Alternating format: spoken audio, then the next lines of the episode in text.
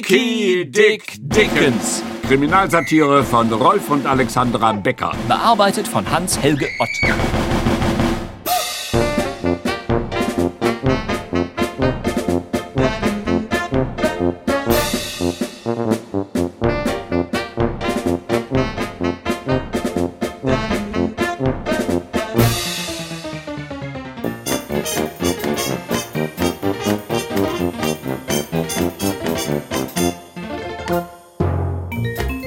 Sechster Teil der ländlichen Idylle. Zweiter Teil. Wir erzählen Ihnen die Geschichte von Dickie Dick Dickens, dem gefährlichsten Mann der Vereinigten Staaten von Amerika. Dickie Dick Dickens, dem Verbrecher mit dem goldenen Herzen. Dickie Dick Dickens, dem Manne, der über Zeit und Raum hinaus den Gesetzesbrechern aller Nationen als grell strahlendes Vorbild dient. Im historischen Jahr 1899 geboren, entwickelte er schon in Strampelhosen, kaum den Windeln entwachsen, ein geradezu übernatürlich scheinendes Talent zur Unholderie. Es wird berichtet, dass er dreijährig ein Kind noch mit schelmischem Guckäuglein und wallendem Blondhaar über ein Dreivierteljahr systematisch Streichhölzer sammelte. Es gab keine Zündholzschachtel breit und weit, die vor den kleinen Patschhändchen des in allen Ecken herumkrabbelnden Wonneproppen sicher war. So fehlten in der kleinen elterlichen Farm im sonnigen Connecticut täglich vier bis fünf Schachteln, ohne dass sich die besorgten Eltern erklären konnten, wo sie geblieben waren. An einem trüben Herbsttag nun türmte der kleine Dicky die Kuppen der gesammelten Streichhölzer Es waren ihrer 60.756 Stück. auf einen Haufen und stellte sich an, damit das elterliche Heim in die Luft zu sprengen. Nur der Geistesgegenwart des schwarzhäutigen Knechtes Josua, der eine Kanne frisch gemolkener Milch über den Sprengstoff schüttete, ist es zu verdanken, dass der Anschlag im Keime ertrank. Natürlich fragte man den dreijährigen Dicky nach seinen Motiven für die Tat. Seine Antwort war mehr als typisch. Ich will Spaß. Ein Leitspruch, dem er ein Leben lang treu geblieben ist. Zu niedlich. Und im Grunde war es auch der Spaß an der Sache, der ihn in späteren Jahren verleitet hatte, dem größten Bandenchef Tschaikegos, Jim Cooper, Genannt Jim der Dickköpfige, obwohl vielfach behauptet wurde, er hätte lieber der Schweigsame heißen sollen. die Beute eines Bankraubes in Höhe von 800.000 Dollar abzulisten. Nach einem Zwischenspiel in der Provinz, bei dem er ein ganzes Polizeiregiment genasführt hatte, führte Dickie Dick Dickens seine Beute in einem gestohlenen Polizeiauto nach seiner Wahlheimat Tschaikego zurück. In seiner Begleitung befanden sich seine Braut, Effi Marconi, und sein väterlicher Freund Opa Crackle, ein alter, liebenswerter Farmer, der zwar sein Herz, aber nicht mehr seine Zähne am rechten Fleck hatte. Oh, ist das schön. Hört euch das bloß mal an. Das ist ja ein Ohrenschmaus. Welche Klangfülle. Oh, welche Melodieführung. Ja, Dicky, ganz toll. Okay. Aber glaubst du nicht, dass es etwas leichtfertig wäre, mit dem geklauten Polizeiwagen in Chaikego einzufahren? Ist doch egal. Macht aber Spaß. Ja, nun lass uns doch mal vernünftig sein, mein Junge. Was tut denn die Polizei, wenn sie merkt, dass in dem Einsatzwagen Nummer 14 keine Polizisten sitzen? Und sie wird es bemerken, Dick. Natürlich wird sie. Fragt sich bloß wann. Wenn wir bis dahin in Chaikego sind, Wenn aber nicht?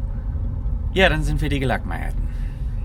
Aber es würde doch solchen Spaß machen. Das Risiko ist ziemlich groß. Und unser Einsatz ist verflixt hoch, Dicky. 800.000 Dollar. 500.000. Wie bitte? Naja, äh, mehr habe ich nicht mitgenommen. Die, die Goldbahn habe ich zurückgelassen. Die Goldbarren hast du. Ja, bist denn du verrückt geworden? Die konnte ich doch nicht im Koffer verpacken. Das war viel zu schwer. Wie soll ich denn das tragen? Ich bin ein alter Mann. Rheuma, Gicht, Ischias. Wo hast du das Gold, Opa Crackle? Nur, nur reg dich mal nicht auf. Ich, ich habe es gut versteckt. In meiner Schlafstube unter der schmutzigen Wäsche, da findet es kein Schwein. Du meinst, weil sich an den Haufen keiner rantraut. Und schließlich haben wir ja 500.000 eingepackt. Damit können wir uns schon ein paar Tage über Wasser halten, nicht? Dick, wir sollten uns trennen. Wie bitte? Von dem Einsatzwagen, auch wenn es schwerfällt. Na schön. Aber so einfach auf der Straße können wir ihn nicht stehen lassen. Wenn ihn jemand sieht, weiß man sofort, in welche Richtung wir stiften gegangen sind. Ja, ich, äh, ich wüsste was, mein Jungchen. oh ja, das ist eine gute Idee. das ist eine glänzende Idee. Opa. das ist eine brillante Idee. Nun komm, Opa, red schon. Opa! Ungefähr in einer Viertelstunde kommen wir zu einem Seitenweg, der geht rechts ab zur Villa Hillock. Villa Hillock? Ja, das ist ein alter Herrensitz. Seit Generationen wohnt dort die Familie Chine. Du kennst doch die große Waffenfabrik Chine Planks in Soundbrook? Natürlich. Nun, mein Junge, zufällig kenne ich Mr. Chine. Er hat im Jagdfieber mal einen meiner Hunde erschossen, der Gute. Und ich weiß, dass er zurzeit nicht in der Villa Hillock wohnt. Er hat nämlich noch eine Stadtwohnung. Du meinst, die Villa steht leer? So ist es. Und das Personal? Das nimmt er immer mit in die Stadt. Ah, und das weiß ich auch genau. In seiner Garage steht immer eines seiner Autos. Jetzt verstehe ich. Oh, du bist ein alter Gauner, Opa Cracker. du meinst, wir sollen zu dieser Villa fahren, den Polizeiwagen in die Garage stellen und mit Mr. Chines Auto weiterfahren? Ja, das meine ich. ist das nicht eine gute Idee? Das machen wir.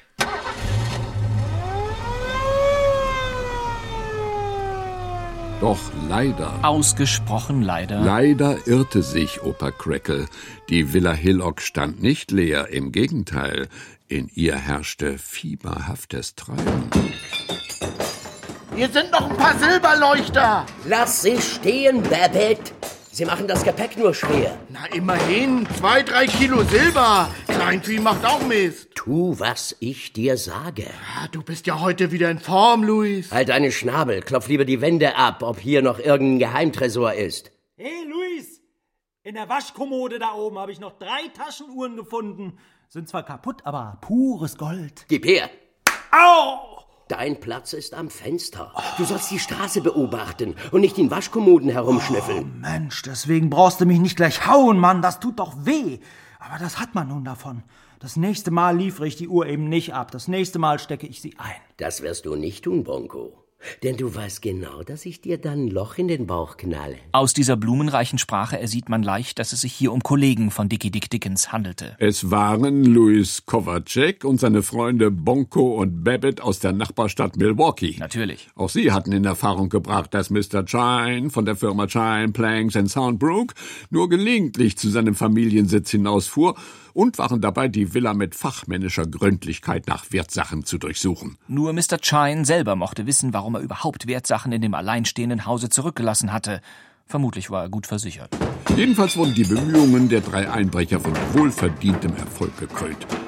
Nachdem der Schmuck der Frau Gemahlin bereits sichergestellt war, hielten die wackeren drei nun noch eine Nachlese nach eventuell übersehenen Wertgegenständen. Und während gleichzeitig Dicky Dick Dickens den geliehenen Polizeiwagen jener Villa Hillock entgegensteuerte, Waren Louis Kovacek und seine beiden Getreuen endlich mit ihrer aufreibenden Arbeit am Ende.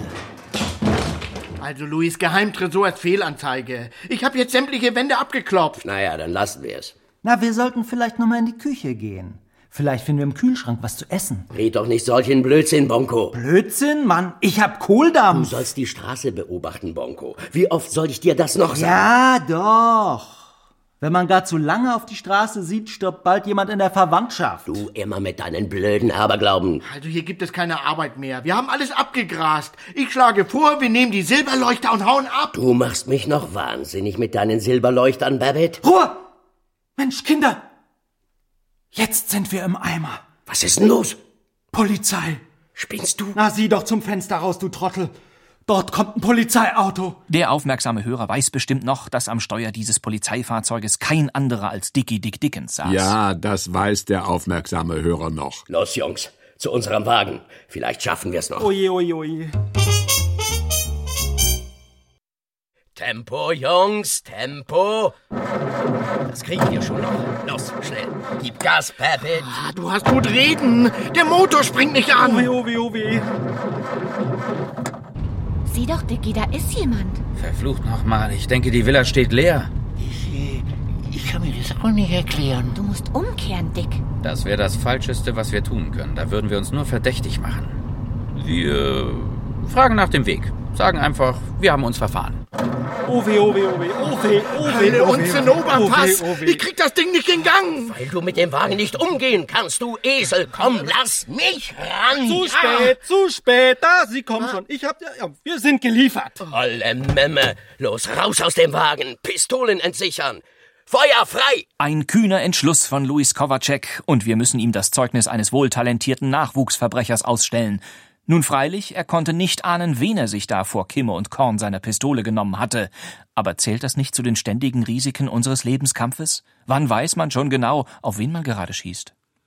Drei Augenpaare also richten sich auf den nahenden Polizeiwagen. Drei matt schimmernde Pistolenläufe glitzern in der gleißenden Sonne. Drei Daumen tasten sich zum Sicherungsbügel und bringen ihn mit leisem Klicken in die Stellung FF feuerfrei. Drei Zeigefinger krümmen sich um den Abzugshahn. Drei schwarz glänzende Pistolenmündungen gähnen drohen Dicky Dick Dickens entgegen, als er sein Fahrzeug zum Halten bringt.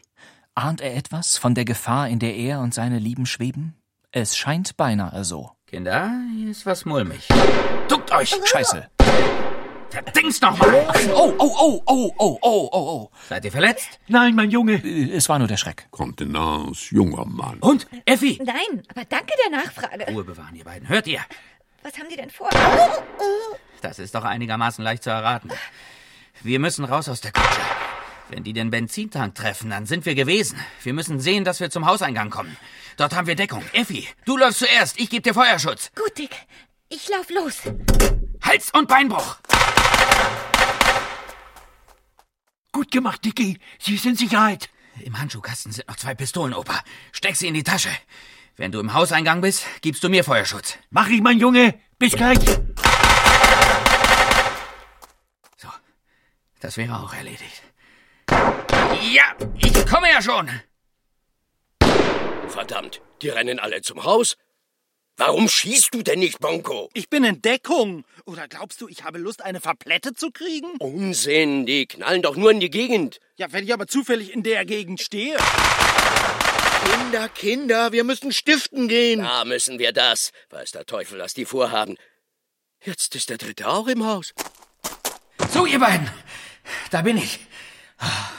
Ist bei euch alles klar gegangen? Nein, Opa Crackle hat's erwischt. Was? Wo? Na, nichts Schlimmes, mein Junge. Nur ein kleiner Kratzer am Arm. Hm. Das hat uns gefehlt.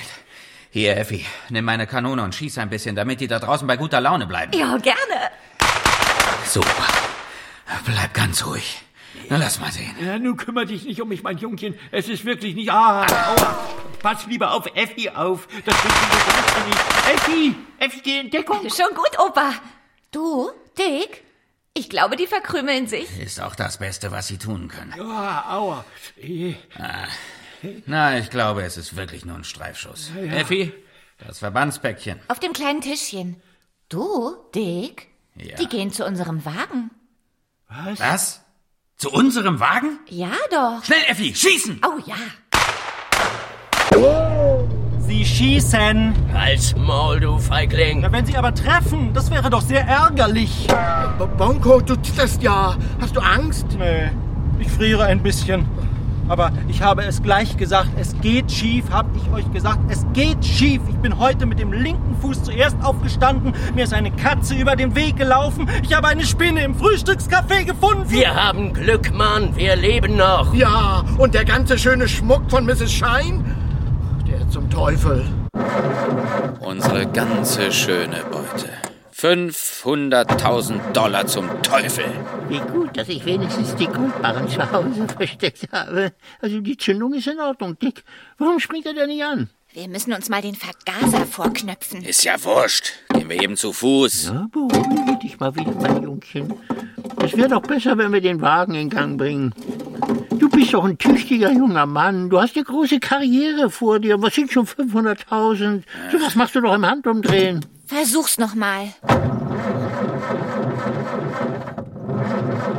Mist. Verflixt. Woran kann dir das bloß liegen? Vielleicht kein Benzin mehr. Oh. Guckst du mal in den Kofferraum, ob da ein Reservekanister drin ist? Bin schon dabei. Hey! Kommt doch mal her. Was ist denn? Seht ihr das an? Schmuck? Juwelen? Armbänder? Eine Perlenkette? ein Brillantdiadem. Oh, ein goldenes Tischfeuerzeug. Junge, Junge, Junge. Ein goldenes Tischfeuerzeug. Junge, verkauft das bloß ganz schnell. Heute ist das keinen Pfifferling mehr wert. Man darf ja nirgends mehr rauchen. Mal nicht so kurzatmig, junger Freund. Seinerzeit durfte man in Amerika keinen Alkohol trinken. Und? Hat sich das durchgesetzt? So gesehen, äh, Dick, sieh dir mal diesen schicken Anzug von Mr. Chine an. Du kannst doch in deinen Klamotten nicht weiterfahren. Hier, dieses Jackett müsste dir passen. Und hier ist auch ein schicker Benzinkanister für die Heimfahrt. No, der reicht bis Chaikego. Na, dann wollen wir mal.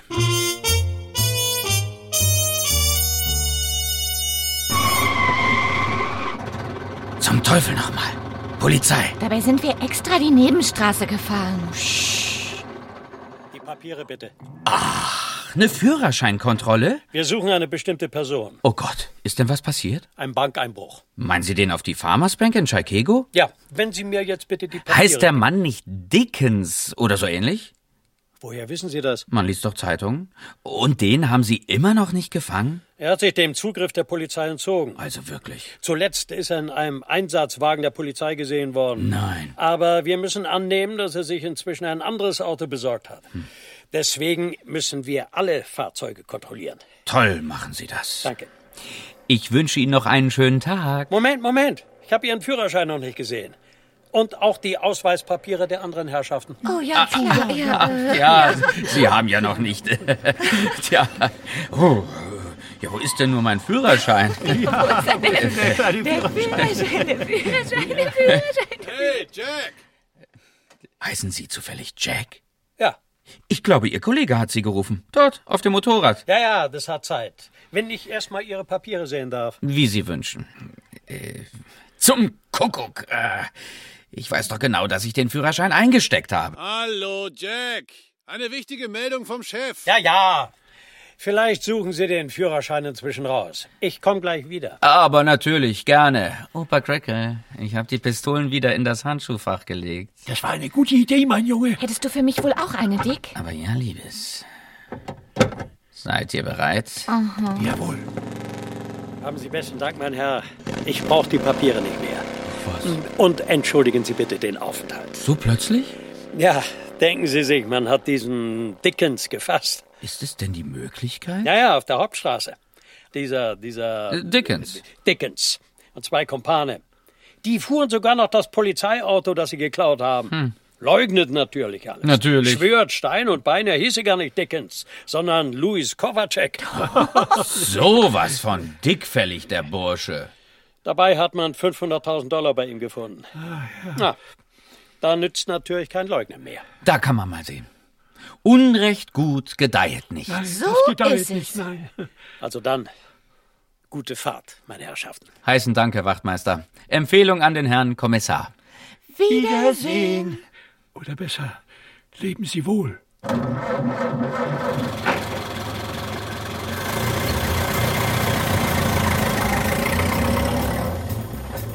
Das war das sechste Abenteuer von Dickie Dick Dickens, dem Mann mit dem goldenen Herzen. In seinen Memoiren, die er 15 Jahre später im Zuchthaus Sing Sing schrieb und die in 14 Fremdsprachen übersetzt wurden, die übrigens auch kurze Zeit auf der Website der Tonbandfreunde Teheran Mitte zu finden waren, bezeichnet Dickie Dick Dickens diesen Vorfall als besonders beruhigend für den amerikanischen Steuerzahler. ein strahlender Beweis für die Schlagkraft unserer Polizei. So schreibt er. Die Tatsache, dass sie die Falschen erwischt hat, spielt im Prinzip nur eine untergeordnete Rolle. Der Weg nach Chaikego stand ihm also nun offen. Dort aber, meine Damen und Herren, sollten ihn neue Abenteuer erwarten. Drum versäumen Sie nicht, das nächste Mal Ihr Radio anzustellen. Hören Sie mehr über das aufsehenerregende, sensationelle, atemberaubende Leben des gefährlichsten Mannes von Chaikego, Dicky Dick! Dickens. Sie hörten Dicky Dick Dickens. Kriminalsatire von Rolf und Alexandra Becker. Bearbeitet von Hans-Helge Ott. Sechster Teil. Der ländlichen Idylle zweiter Teil. Es spielten Dicky Dick Dickens, Konstantin Graudus, Effi Marconi, Susanne Schrader, Opa Crackle, Rolf Nagel, Bonko, Benjamin Utzerath. In weiteren Rollen Ulrich von Bock, Dirk Böhling, Renato Grünig, die Lütte Fiona Jakobsen und Rolf Petersen. Sowie Jürgen Thormann und Bastian Pastewka als Erzähler. Ton und Technik Klaus Schumann, Martin Selig, Wenke Decker und Christine Potschkat. Musik Jan Christoph. Regie Hans-Helge Ott und Wolfgang Sesko. Eine Produktion von Radio Bremen aus dem Jahr 2009. Redaktion Holger Rink.